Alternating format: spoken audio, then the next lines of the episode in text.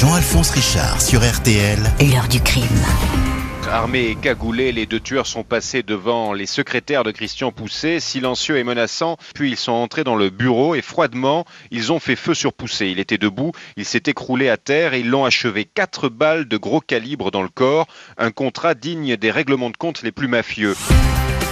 Bonjour. Il y avait beaucoup de raisons hein, pour en vouloir à Christian Pousset, le chevalier blanc du petit commerce, défenseur féroce des artisans rançonnés par le fisc. Il s'était mis à dos une flopée d'huissiers, de notaires, de magistrats. Mais qui gênait-il à ce point pour qu'à l'hiver 2001, on l'abatte comme un vulgaire truand exécuté par deux hommes cagoulés. L'enquête sur la mort de ce pourfendeur des institutions va vite se révéler des plus ténébreuses, car en filigrane de ce crime vont apparaître d'autres morts inexpliquées, celles de deux de ses amis les plus proches, un assureur, Philippe Varnier, et le docteur Yves Godard, évaporé avec sa femme et ses deux enfants à bord d'un voilier. Quel lien unissait donc ces trois hommes brutalement disparus et qu'auraient-ils découvert sur cette île de Madère. Le dossier va-t-il être rouvert? Question posée aujourd'hui à notre invité, auteur d'une étonnante contre-enquête. L'affaire Christian Pousset, le mortel secret du syndicaliste. J'étais au téléphone avec lui, j'ai entendu des cris, une voix qui disait Appelez les flics L'enquête aujourd'hui de l'heure du crime, la seule émission radio 100% fait divers, à tout de suite sur RTL. Jean-Alphonse Richard sur RTL. L'heure du crime. Dans l'heure du crime aujourd'hui, nous revenons sur l'assassinat à l'hiver 2001 de Christian Pousset, syndicaliste flamboyant et virulent, devenu le héros des petits commerçants et des artisans, exécuté selon les règles d'un contrat mafieux. Ce lundi 29 janvier 2001, aux alentours de 9h40, Christian Pousset gare sa Chevrolet Corvette Bleu Nuit dans la cour d'un bâtiment de bureau à Bayargues, une banlieue de Montpellier. Impossible d'ignorer les quatre lettres jaunes sur fond bleu placardées sur la façade CDCA pour Confédération de défense des commerçants et artisans, une organisation remuante imaginée par Pousset. 45 ans, silhouette svelte et sportive, cheveux poivre sel et visage bronzé. Ce dernier grimpe 4 à 4 l'escalier du bâtiment jusqu'au premier étage. Il salue en coup de vent et tout sourire les quatre employés présents dans les locaux, puis s'engouffre dans son bureau. Sa secrétaire lui passe aussitôt Pierre Véraud, un proche responsable de la Confédération pour la région Bourgogne, lequel Véraud patiente depuis quelques minutes au téléphone. Il m'a dit Salut Pierre Je l'ai salué à mon tour. J'ai commencé à lui expliquer que j'allais lui faxer un papier pour les impôts quand soudain, j'ai entendu un cri, puis d'autres, une femme qui hurlait « Appelez les flics !» raconte Pierre Véraud qui dit n'avoir entendu aucun coup de faux. À ce moment-là, le patron de la CDCA est pourtant touché par sept balles de 11,43 tirées à bout portant dans le cou et dans le bas-ventre à hauteur des cuisses. Deux hommes cagoulés ont fait irruption dans les locaux peu après l'arrivée de Poussé. L'un a tenu en respect les employés, l'autre a accompli la basse besogne. Une exécution qui a duré deux minutes. Les tueurs sont repartis à bord d'une BMW noire immatriculée dans l'Hérault. Les policiers du SRPJ de Montpellier n'ont pas beaucoup de doutes sur la nature du crime, un règlement de compte en bonne et due forme perpétré par une équipe qui attendait l'arrivée de Christian Pousset, lequel ne semblait pas être sur ses gardes. La veille, il était à Paris. À 14h, il a tenu une réunion avec euh, des adhérents à Melun. À 18h30, il a repris à Orly euh, l'avion pour Montpellier. Il a retrouvé sa deuxième épouse, Juliette, avec qui il est marié depuis peu, et sa fille.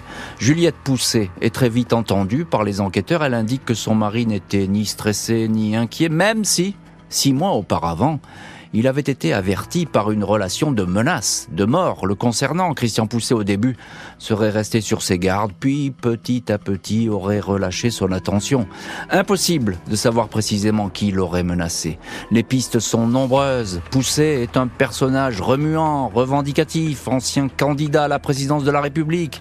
Il attire la foudre. Par le passé, la CDCA, forte de dizaines de milliers d'adhérents, n'a pas hésité à faire le coup de poing, assiégeant des préfectures et des établissements publics. En février 97, Poussé a même été condamné à deux ans de prison ferme pour avoir menacé un juge d'instruction qui enquêtait sur de possibles détournements de fonds à la CDCA. Mes hommes lui feront la peau, avait déclaré le dirigeant en garde à vue. Il avait passé 13 mois en détention. Dans cette enquête, la brigade financière travaille avec la criminelle. Des questions d'argent seraient-elles à l'origine de la mort brutale de Christian Poussé Le personnage est présenté comme un homme qui aimait le luxe, les belles voitures, les voyages d'agrément. Il serait un habitué des casinos, Palavas-les-Flots, la Grande Motte, un flambeur qui jouait à la roulette. Aurait-il contracté des dettes sur les tapis verts? Ses proches n'y croient pas. Seule certitude, l'organisation de Christian Poussé brassait des millions d'euros. Il proposait à ses adhérents des contrats individuels de couverture maladie afin d'échapper ou d'alléger les cotisations sociales obligatoires. Les versements étaient gérés par des sociétés offshore implantées en Irlande, au Luxembourg ou sur l'île portugaise de Madère. Et évidemment, les enquêteurs vont s'interroger sur les dessous de la CDCA, sur le réseau de relations entretenu par Christian Pousset, sur les personnes qui l'auraient pu gêner. Ils vont aussi s'apercevoir que d'autres morts brutales, des disparitions, dont celle très médiatisée du docteur Godard, eh bien que ces morts ont des liens avec la trajectoire de Christian Pousset. On va y revenir évidemment dans les chapitres suivants de l'heure du crime. Alors commençons à poser les premières questions en revenant à ce 29 janvier 2001 à Bayargues. C'est la scène de crime. Bonjour Éric Lemasson. Bonjour. Merci beaucoup d'être aujourd'hui dans le studio de l'heure du crime. Vous êtes journaliste, producteur, réalisateur et réalisateur de la mini-série documentaire Docteur Godard, l'homme qui voulait tout quitter. Quatre épisodes de 60 minutes diffusés sur TF1. Ils ont été diffusés, d'ailleurs ils sont disponibles aujourd'hui en replay sur le site TF1 Info. Je conseille de regarder euh, cette série parce qu'elle est extrêmement bien faite et effectivement on se laisse prendre dans cette histoire qui est tout à fait euh, surprenante et inattendue. Évidemment, on va en parler tout au long de cette heure du crime.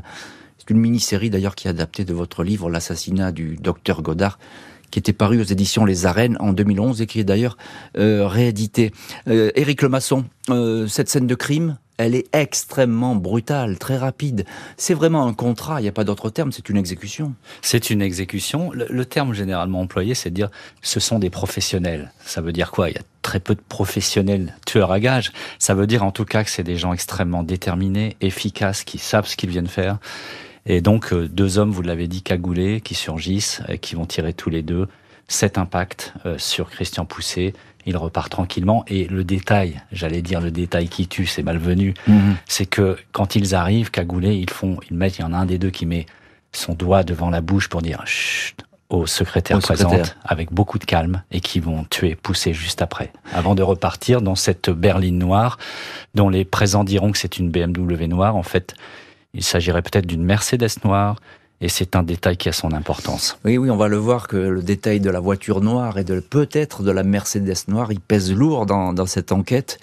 Euh, mais on va en parler un peu plus tard de cette fameuse voiture. Euh, Christian Pousset, son parcours, je l'ai dit, euh, bah, il manque pas d'ennemis Poussé. Parce que vraiment, c'est un empêcheur de tourner en rond à l'époque. On a, a, oublié aujourd'hui, mais enfin, Poussé, c'était pas n'importe qui. Il a aussi beaucoup d'amis, c'est-à-dire qu'il y a des dizaines et des dizaines de milliers de commerçants, artisans, professions libérales qui suivent son panache. C'est vraiment ça. C'est un type flamboyant, qui a beaucoup de charisme. Au départ, c'est un, être timide, un petit marchand de chaussures de la Grande Motte, qui devient militant et qui va se prendre au jeu et qui sur scène va se révéler et embarquer comme un gourou, être capable d'embarquer les foules et les gens l'admirent énormément. Mm.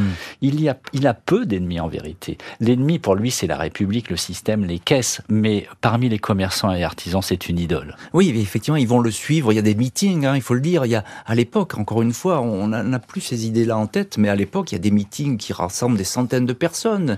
il parle devant ses adhérents. Et effectivement, vous avez bien dit le c'est un gourou. Ce qui est très étonnant, c'est que les grands médias sont passés complètement à côté à l'époque de ce phénomène. C'est vrai qu'on a l'habitude, nous, journalistes, de parler de la moindre brouettes de fumier déversées par des agriculteurs devant une préfecture, mais ça, on n'en parlait pas. Ça passait sous les radars médiatiques, alors qu'en vérité, partout, il y avait des actions spectaculaires auprès des caisses qui étaient parfois détruites, des manifestations extrêmement euh, euh, spectaculaires. Et violentes. Et violentes, parfois avec beaucoup de dérapages. Et aussi, il y avait cette espèce de d'adhésion euh, des commerçants et artisans face à une alternative au système. C'était un syndicat anti-système, on peut dire même aujourd'hui que c'est l'ancêtre du mouvement des Gilets rouges en Bretagne et des Gilets jaunes par la suite. Alors il y a dans ce mouvement, euh, enfin pardon, dans ce syndicat, euh, la CDCA, il y a beaucoup d'argent en jeu hein, avec ce système de défiscalisation. On va pas rentrer dans les détails parce que c'est extrêmement compliqué, ça passe par des paradis fiscaux, etc. là, l'argent, évidemment, ça attire les convoitises. C'est ça. Ce que, en deux mots, euh, c'est extrêmement simple.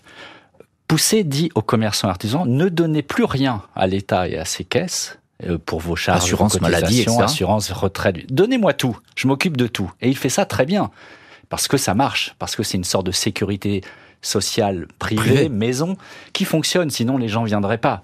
Mais en même temps, il va dire donnez-moi l'argent, je le place au Luxembourg euh, pour vos retraites, etc., etc. Et des délocalisations euh, pour si vous avez une pizzeria à Limoges, mais vous voulez pas payer dans le système français, vous la gardez, mais on va faire en sorte que légalement elle soit installée à Madère ou à l'île de Man. Et ça fonctionne très très bien. Mais ça draine aussi beaucoup d'argent et beaucoup de bénéfices. Et ces bénéfices-là sont effectivement très convoités par deux ou trois personnes dans son entourage. Et on va se demander s'il n'y a pas des détournements d'argent d'ailleurs, parce que la, justice, elle va s'y pencher, avant même la mort de Poussé. Hein. Ils, vont, ils vont dire, euh, attention, là, il y en a qui sont en train de se sucrer au passage. Alors, ils se sucrent beaucoup, c'est très discret. Les commerçants et artisans le savent pas, d'ailleurs, généralement, parce que eux sont contents, ça fonctionne pour eux.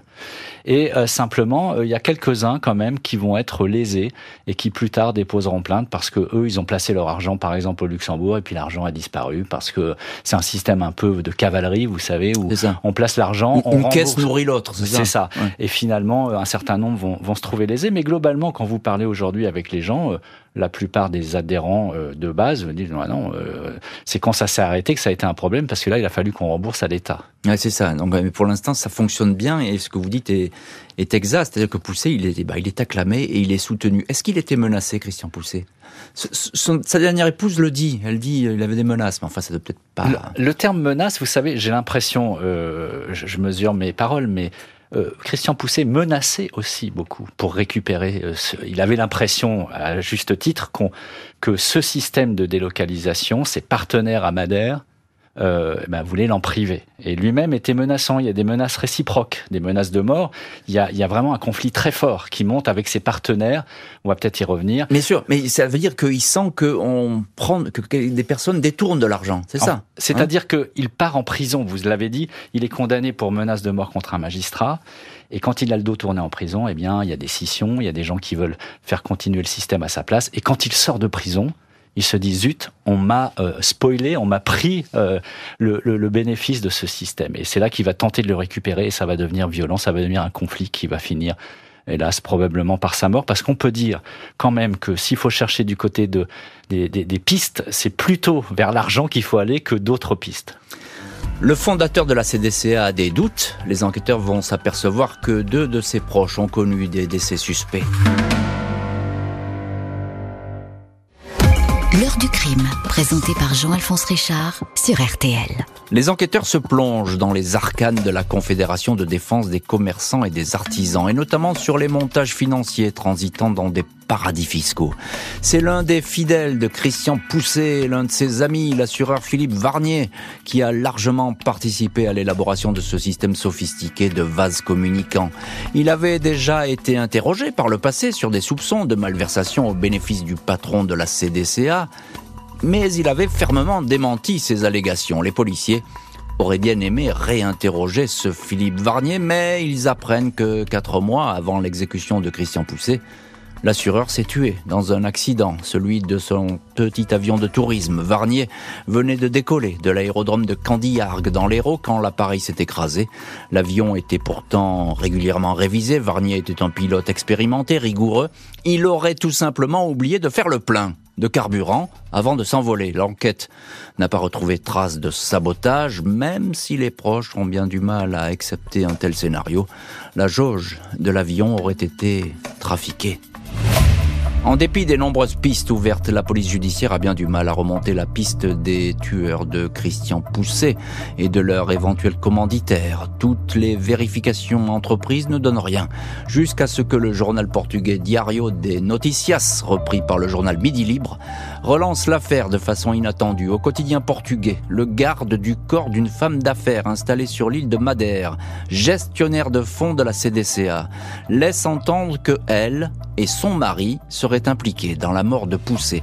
Il pourrait même être mêlé à la disparition d'un cotisant de la CDCA, ami de Poussé, le docteur Yves Godard, un an et demi avant l'exécution de Bayard, été 99, l'affaire du docteur Godard a fait la une de tous les journaux. Le médecin était soupçonné d'avoir éliminé toute sa famille, sa compagne et leurs deux enfants de 6 et 4 ans lors d'une croisière en Manche à bord d'un petit voilier. Des ossements vont être retrouvés en mer, mais aucune certitude sur le sort du docteur Godard. Il est établi que le médecin disposait d'un compte offshore ouvert par la CDCA sur l'île portugaise de Madère y avait placé une très grosse somme, environ 300 000 euros, sur des contrats d'assurance. Christian Pousset avait été interrogé sur la disparition de Yves Godard, mais il n'avait pas pu aider les policiers. Le commandant de la brigade criminelle de Montpellier, Georges Roujas, et le lieutenant de police Christian Flores prennent au sérieux la piste portugaise. Ils veulent absolument interroger le fameux garde du corps à l'origine de ces révélations.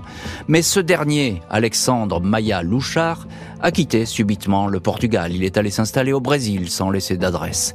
Il va falloir des mois pour le localiser à Salvador de Bahia. Quand il est entendu en 2004, trois ans après la mort de Poussé, il se contente de préciser qu'il était bien employé à Madère d'une certaine Maria Mendes, gérante d'une fiduciaire, mariée à un Français, Éric Grandjean. Il dément les confidences qu'il aurait faites à un journaliste portugais. On l'a mal compris.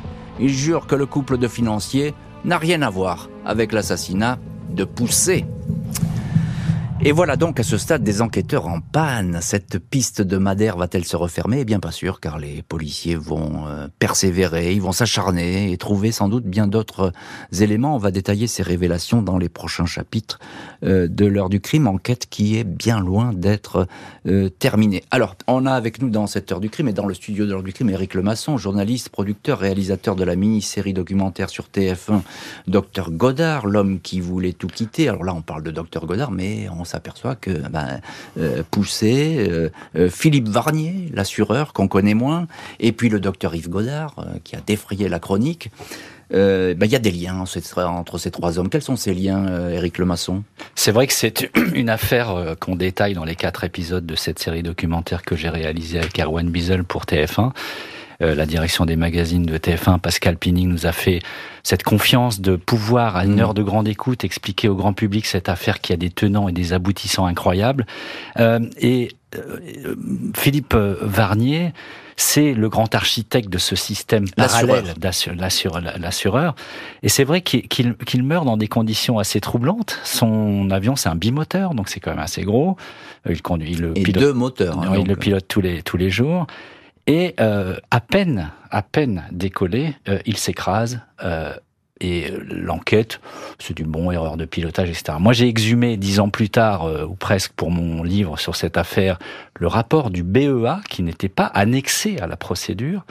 Et les enquêteurs du BEA, qui sont des techniciens, expliquent noir sur blanc que les réservoirs étaient totalement vides, bien que la jauge d'un des réservoirs indique un quart du volume. Ce qui laisse entendre, en tout cas, qu'il y a possiblement un sabotage. Et donc hmm. c'est une mort un peu troublante, surtout que ça vient en plein cœur de ce conflit qu'on a déjà évoqué entre la partie française du CDCA et euh, ces gens de Madère qui gèrent les affaires parallèles du CDCA. Alors il y a Varnier, euh, évidemment, euh, il y a Poussé, qui va mourir quelques mois après lui, mais auparavant, il y avait eu le docteur Godard. Et le docteur Godard, lui aussi, il est très lié à Poussé. Alors, il n'est pas lié directement, pardon, à Poussé. Ils se connaissent pas en vérité, mais il est euh, membre, membre du CDCA. du CDCA. Il est trésorier du CDCA pour le département du Calvados. Et il a surtout euh, euh, suivi les consignes du CDCA, c'est-à-dire qu'il a placé peu à peu tout son argent, un gros magot vraiment, 3 millions de francs à l'époque, dans la, cette nébuleuse du CDCA entre l'île de Man, l'île de Madère, etc. Et que très probablement, quand je dis très probablement, c'est euh, avec certitude, euh, eh bien cet argent s'est envolé et il n'a pas pu le récupérer alors même qu'il espérait le prendre pour pouvoir organiser sa fuite parce qu'il voulait s'en aller ailleurs. La question de la disparition de sa femme étant autre chose, c'est une affaire dans l'affaire, cette histoire du CDCA. Mm, mm. On peut très bien, d'un côté, imaginer un drame familial dans la famille Godard et que par ailleurs, le docteur Godard ait été une sorte de victime collatérale de ce conflit financier dans la nébuleuse du CDCA. Mais alors si je vous suis, euh, Éric Lemasson, ces trois morts seraient liées en quelque sorte. En tout cas, il y a le trait d'union évidemment, c'est la CDCA, c'est cet argent qui est placé dans des paradis fiscaux. Mais pourquoi est-ce qu'on aurait voulu tuer ces trois hommes? Pour des raisons. Ils avaient découvert un secret? Non, non, pas de secret. Pour des... non, tout simplement par appât du gain. C'est-à-dire, euh, l'un est éliminé parce qu'il veut faire alliance avec le rival du premier. Et puis, euh, surtout, euh, ce qu'on peut imaginer, c'est que Poussé ait été éliminé parce qu'il ne voulait plus partager avec ses partenaires par exemple, pourquoi pas ceux qui sont installés à Madère C'est ce que l'enquête va essayer de démontrer. Euh, et, donc il est éliminé parce que euh, les intérêts financiers de ses partenaires l'exigent, si j'ose hmm. dire. La police française et la police portugaise ont travaillé des années de façon très précise, apportant des preuves matérielles, notamment la police portugaise qui a fourni ça à la police française, de déplacements concrets de trois personnes de Madère jusqu'à Lisbonne, cette femme portugaise, son mari euh, euh, français, cette, euh, ce Brésilien qui est son garde du corps, puis la location d'une voiture à Lisbonne pour faire 9000 kilomètres, hmm. Ce sont les révélations de ce Brésilien qui seront attestées donc par des éléments matériels. Mais alors ça, on va en parler de ce voyage, de cette fameuse voiture, parce qu'effectivement, il est, il est troublant, et ça, c'est la police portugaise qui fournit ces éléments. Je voudrais que vous nous parliez un petit peu de ce, ce couple, Maria Mendes, Eric Grandjean, parce qu'ils occupent une place importante dans votre documentaire, puisque votre documentaire, finalement, eh bien, on arrive à Madère, sur cette île euh, du, excentrée du, Portugal, qui est un paradis fiscal, c'est ça? Alors, Maria Mendes est une euh, Portugaise femme d'affaires, très brillante, qui euh, sait tirer profit de toutes les situations et qui va se trouver être en conflit avec Christian Pousset. par la suite, j'en profite pour dire que par la suite, elle va changer de métier, si j'ose dire, elle va devenir ce qu'on appelle là-bas agent d'exécution, une sorte de huissier de justice, et elle va elle-même être accusée de détourner l'argent de la justice portugaise. Et elle est poursuivie actuellement devant la justice portugaise pour d'autres malversations. Donc c'est une personne, femme d'affaires, c'est un euphémisme pour dire que elle aime l'argent, elle sait y faire, elle sait le prendre là où il est, si vous voyez ce que je veux dire. Son mm. mari, Éric Grandjean, c'est un ancien ami de Christian Pousset, ami de luxure même. Et il va s'allier avec cette Portugaise, se marier même avec elle, même si ça dure que deux mois le mariage, contre Christian Pousset. Et on va se retrouver euh, avec ce couple franco-portugais qui sont des anciens partenaires, des anciens mhm. alliés qui vont devenir les plus grands ennemis. Et c'est pourquoi la justice française n'aura pas de, enfin, la, pardon, la police française n'aura pas de difficulté à établir que s'il faut chercher une piste, c'est plutôt dans ce conflit-là.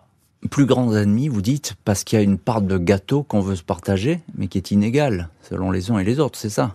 C'est l'argent qu'on veut se partager finalement, euh, une bisbille autour de ça. Oui, alors c'est d'abord les bénéfices de ce système parallèle, mais c'est surtout que on va se rendre compte par la suite que euh, faire de l'argent sur euh, les bénéfices des, de, ce système-là, c'est une chose. Le détourner, c'est autre chose. Et le soupçon porte aussi sur le fait que ce, cette femme d'affaires portugaise, est-ce qu'elle n'aurait pas aussi pris euh, l'argent, ou bien jonglé avec cet argent, ou bien euh, eu des, des, procurations sur les comptes des commerçants français, etc. C'est-à-dire que on arrive à quelque chose qui est que cette femme d'affaires portugaise, elle est dans le collimateur de la police, euh, simplement, bizarrement, vraiment bizarrement, les policiers ne comprennent pas pourquoi. En 2014, on va arriver à un non-lieu, c'est-à-dire que la justice va renoncer on va, va pas aller chercher trop loin, c'est ça? C'est-à-dire que, vous savez, parce que les commissions rogatoires internationales, c'est compliqué, c'est long, parce que parfois, il y a beaucoup de dossiers qui s'entassent, il faut bien choisir. Parfois, il y a de l'incompétence, ou de la paresse, ou de la bureaucratie. Et au bout d'un moment, on se dit, c'est pas grave, on arrête là. Donc en 2014, on arrête tout. Ce qui ne veut pas dire, parce que le travail des policiers est extrêmement précis, ce qui ne veut pas dire que ça pourrait pas très prochainement notamment à la suite d'éléments nouveaux, notamment à la suite, pourquoi pas, de cette série documentaire qu'on a réalisée pour TF1, euh, que l'enquête soit relancée et que, on ne sait jamais, une information judiciaire avec un nouveau juge d'instruction permette d'en savoir un peu plus. Malgré les freins, les policiers vont s'accrocher à la piste du Portugal pour ne jamais la lâcher.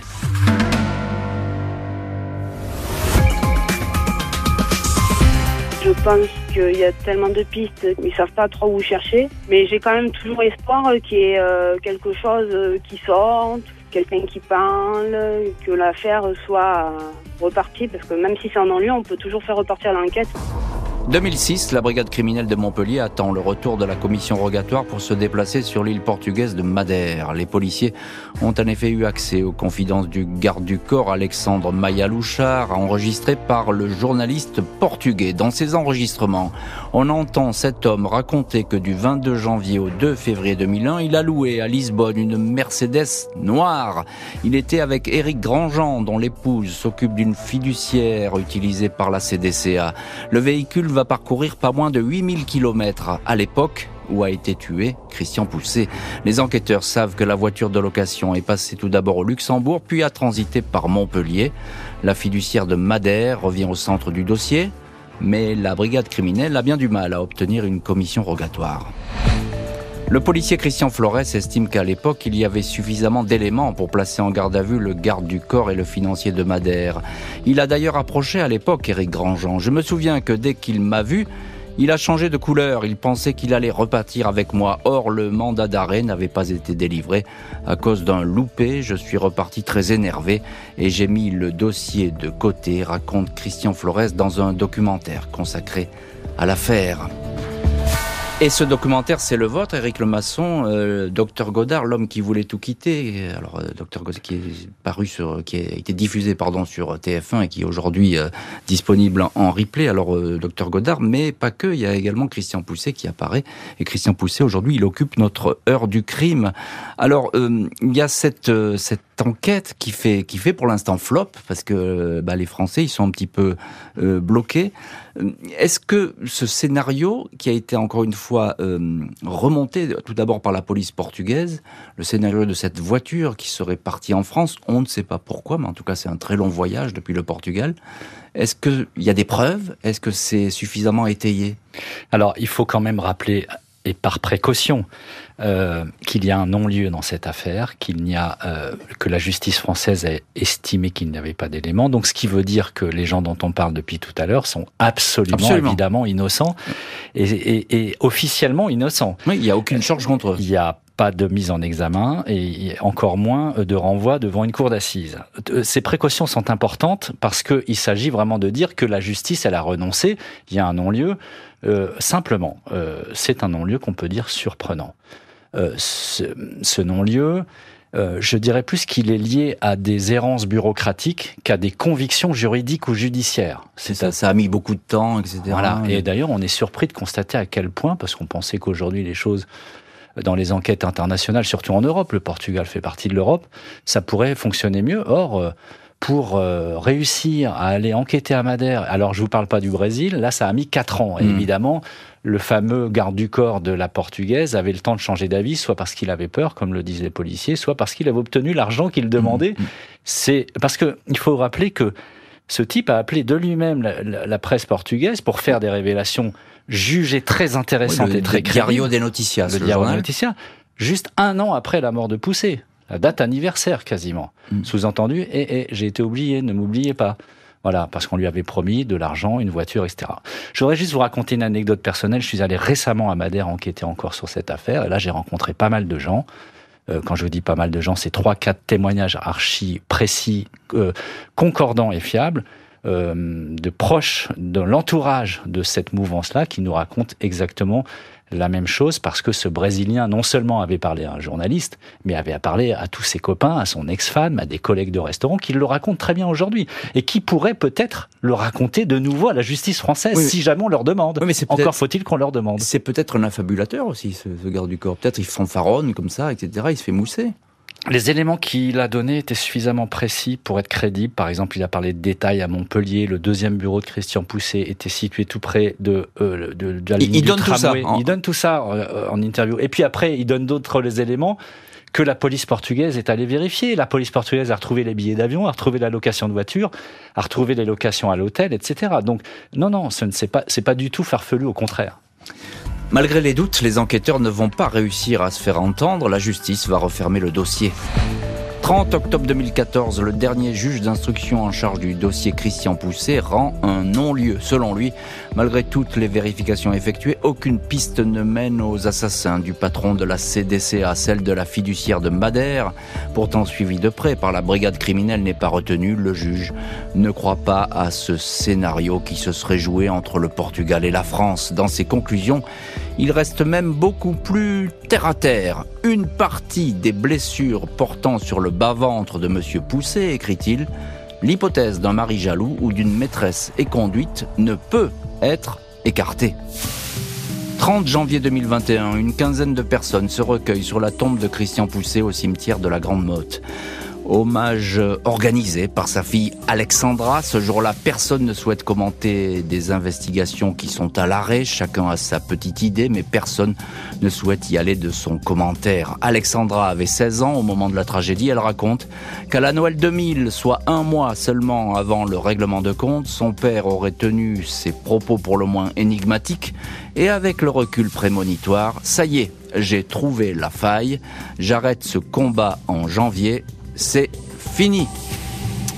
Propos rapportés donc par Alexandra, la fille de Christian Pousset. Propos, je l'ai dit, énigmatique, parce qu'on ne sait pas ce que veut dire vraiment euh, cette phrase. Euh, Pousset n'étant pas du genre à se confier sans doute comme ça, euh, même à ses plus proches, sur ses affaires.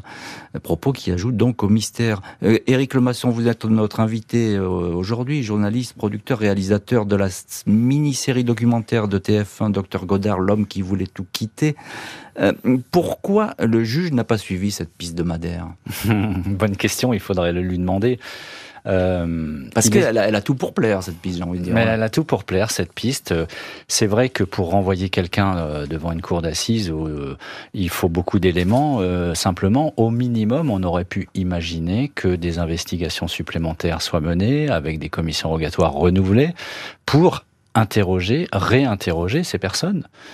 Et euh, certes, ils l'ont été, alors qu'il y a des mm. policiers qui sont les deux fois au Brésil, qui sont les deux fois à Madère, euh, mais il y a certains témoignages qui se sont faits jour par la suite. Je l'en parlais tout à l'heure, des collègues de ce Brésilien. Après le non-lieu, donc ah, euh, Oui, après le non-lieu, mais même auparavant, si vous mm. voulez. Et euh, pourquoi euh, cette piste est-elle abandonnée? Euh, c'est assez troublant. D'ailleurs, tous les enquêteurs, euh, on peut le dire, n'ont pas compris. Et j'ajouterais même, sans, parce que je connais un peu le dossier, on va dire, et j'ai quelques. Petit peu. Euh, on doit dire que la, justice est embarrassée par ce non-lieu aujourd'hui, très embarrassée. Mm, mm. le parquet, les magistrats se disent, ah ouais, on, est allé un peu trop vite. C'était peut-être un peu hâtif. Qu'est-ce qu'on pourrait faire maintenant? Parce que pour rouvrir quand il y a eu un non-lieu, il faut des éléments nouveaux. Il faut des éléments nouveaux. Mais il se pourrait que. Oui, il se pourrait que, bah, effectivement, c'est la loi, les éléments nouveaux, mais enfin, là, on a l'impression qu'il y a un petit peu une cascade et un enchaînement et une accélération, notamment avec votre, votre documentaire, une accélération d'informations qui pourrait euh, déboucher peut-être sur une réouverture du dossier. Pourquoi pas? Euh, Vous l'avez dit, Eric Lemasson, il y a ces policiers, vous les connaissez bien, qui ont enquêté les policiers de la brigade criminelle de, Montpellier. Euh, eux, ils, ils sont vraiment réellement attachés à cette piste euh, de Madère. Vous savez ce qui, portugaise. Ce, qui est, ce qui est étonnant, euh, franchement, c'est que dans la vie professionnelle d'un policier, il y en a des dossiers, il y en a des homicides, il y en a des affaires même qui sont non abouties, non élucidées, impunies. Et puis là, euh, ces policiers qui sont aujourd'hui retraités, ils m'ont parlé face caméra, ce qui est rarissime pour expliquer. Et avec leur nom, etc. Bien ah sûr, un mot couvert, parce qu'évidemment, il faut être prudent, ne serait-ce que pour soit la présomption d'innocence, soit euh, la diffamation, mais qu'ils s'étonnent beaucoup. Et ils sont, ils ont passé des années de leur vie euh, sur ce dossier, ces policiers de Montpellier, Christian, Flores et Georges Roujas. Et ce sont pas les seuls. Hmm. Il y a des magistrats qui aujourd'hui peut-être regrettent de ne pas avoir suivi euh, l'enquête de la police y compris donc la police portugaise qui avait des éléments euh, concrets. Et, et, qui a fait un gros dossier, la police portugaise. Hein. Il ne faut pas les oublier parce qu'ils ont beaucoup bossé sur la, sur la question. Ils étaient très accrochés euh, à cette histoire. Alors, euh, un petit mot quand même. Le, juge d'instruction, il dit, bah, après tout, ça peut être aussi une affaire sentimentale. Vu la mm. nature dont la personne a été tuée, bon, je fais pas un dessin, mais on l'a on tiré dans l'entrejambe, on va le dire comme ça. ouais. mais pourquoi pas, non, après tout Pourquoi pas? C'était un homme la nature même d'une enquête c'est un coureur, non?